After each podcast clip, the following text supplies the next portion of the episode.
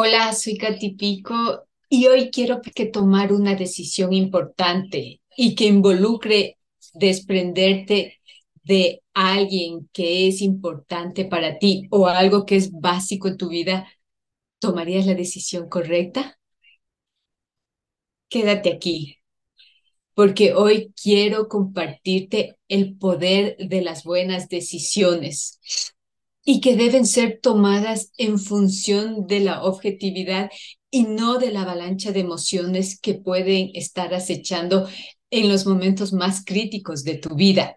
De tal forma que, a pesar del dolor ocasional que pueda causarte el tomar una decisión que involucre la pérdida de algo o alguien, saber que en las circunstancias que estás atravesando es lo mejor que estás haciendo para ti y para tu vida. Te invito a que te quedes conmigo para ir descubriendo nuevas opciones en tu vida y así cuando tengas que atravesar momentos de gran incertidumbre, puedas mirar las distintas posibilidades que se van abriendo y que en el momento más crítico a veces hay nubarrones en nuestras vidas y esas sombras no nos permiten verlas. Para lograrlo, te compartiré cuatro pasos básicos que te permitirán hacer un análisis del problema, la situación y las distintas posibilidades, proceso que te ayudará a tomar la mejor decisión en base a la circunstancia que estás viviendo. Si bien no tenemos la posibilidad de ver el futuro, el mantenerte analítico y crítico en situaciones de crisis es importante para equilibrar las emociones que asaltan tu vida y que no te permiten ver el mejor camino a seguir. Soy ecuatoriana y desde muy chiquita empecé a planificar todo en mi vida. El motivo, perdí a mi madre cuando tenía cinco añitos y esta incertidumbre marcó muchísimo mi vida porque empezó a generar mucho vacío emocional y a fin de poder equilibrar todo ese desequilibrio que empecé a sentir, empecé a definir desde esa edad qué era lo que quería hacer con mi vida y a planificarlo absolutamente todo. Empecé desde qué profesión quería seguir, qué iba a requerir para salir adelante con mi vida cuando sea adulta, sabía quién va a involucrar decisión, sacrificio, perseverancia y en fin, un montón de cualidades, pero además decidí que no quería tener una familia, no quería casarme porque yo en mi lógica pensaba que tal vez un hombre que pudiera dejarme o hacerme daño, igual no quería traer niños al mundo que vinieran a experimentar la tristeza, soledad y vacío que yo empecé a vivir desde muy chiquita.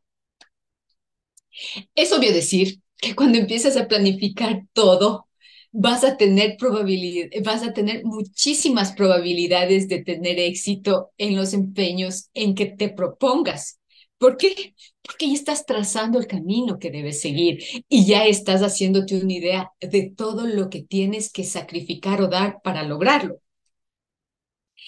Es así que en mi vida todo fue de acuerdo a lo que había planificado. Estudié la profesión que decidí a los cinco años y mientras estudiaba, también empecé a trabajar y hacer carrera en las empresas.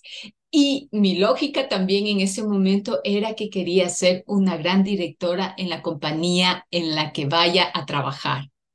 Y bueno, ahora soy contador público autorizado con especialidad en auditoría, con 30 años de experiencia en cargos jerárquicos gracias a mi buen desempeño. Y bueno, como todo en la vida, nada es perfecto.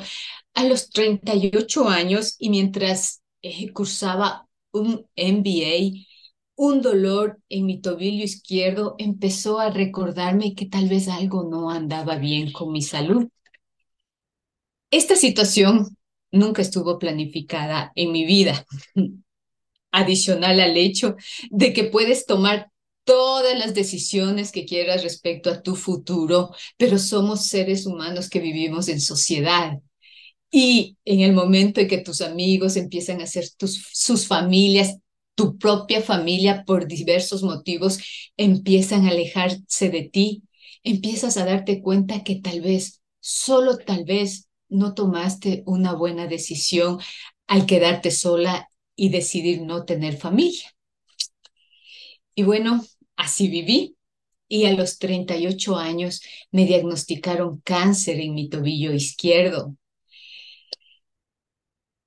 Con un cáncer no puedes seguir planificándolo todo.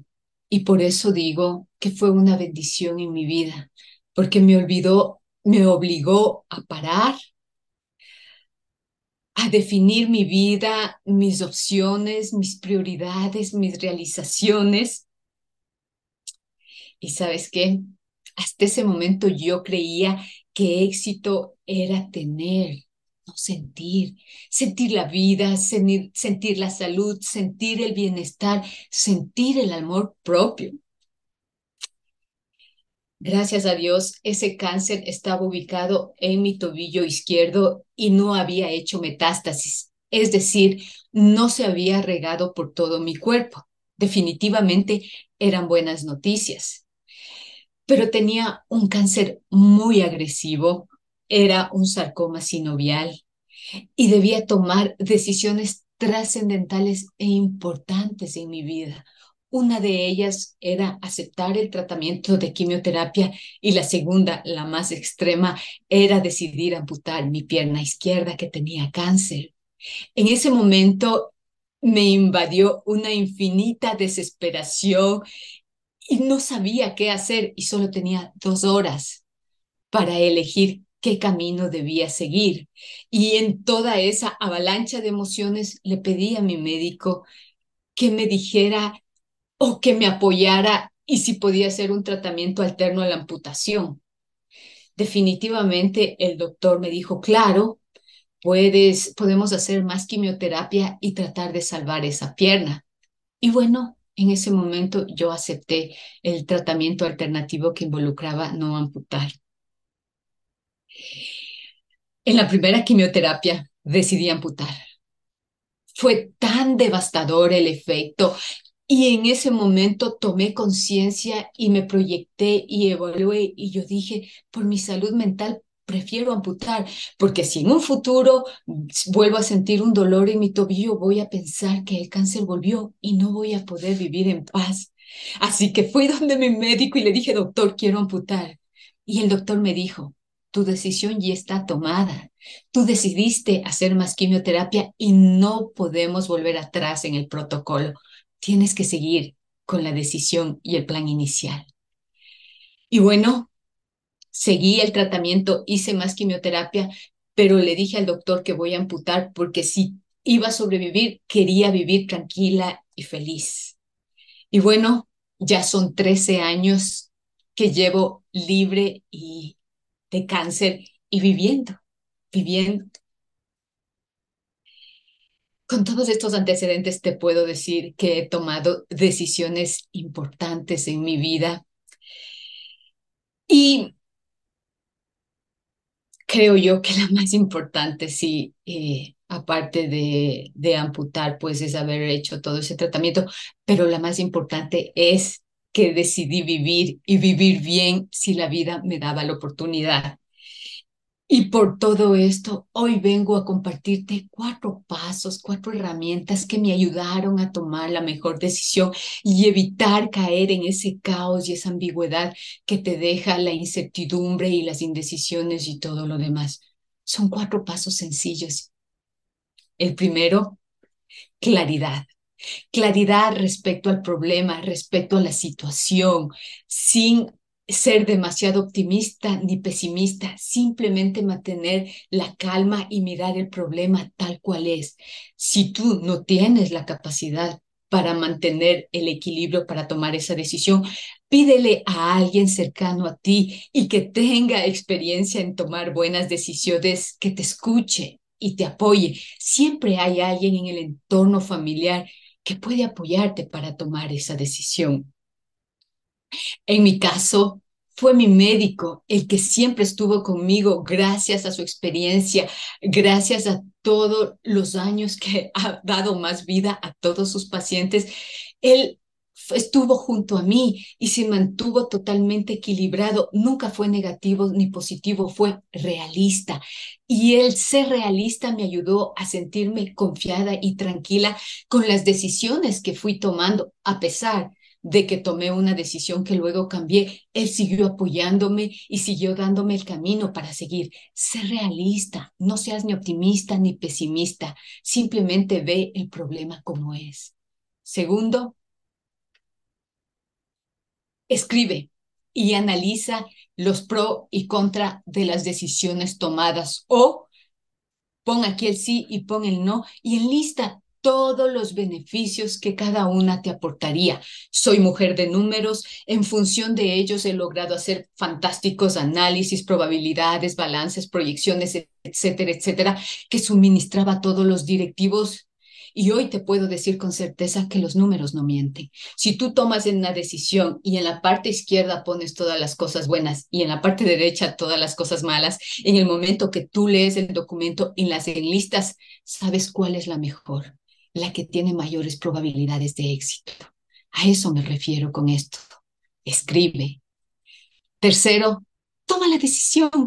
Toma la decisión. No des vueltas al asunto, toma la decisión. En cáncer, en dos horas yo tuve que definir cuál iba a ser la mejor decisión a futuro para mi vida. Y así deberíamos ser los seres humanos decididos, saber que el tiempo no tiene precio y que mientras más rápido tomes una decisión, va a ser mejor para ti.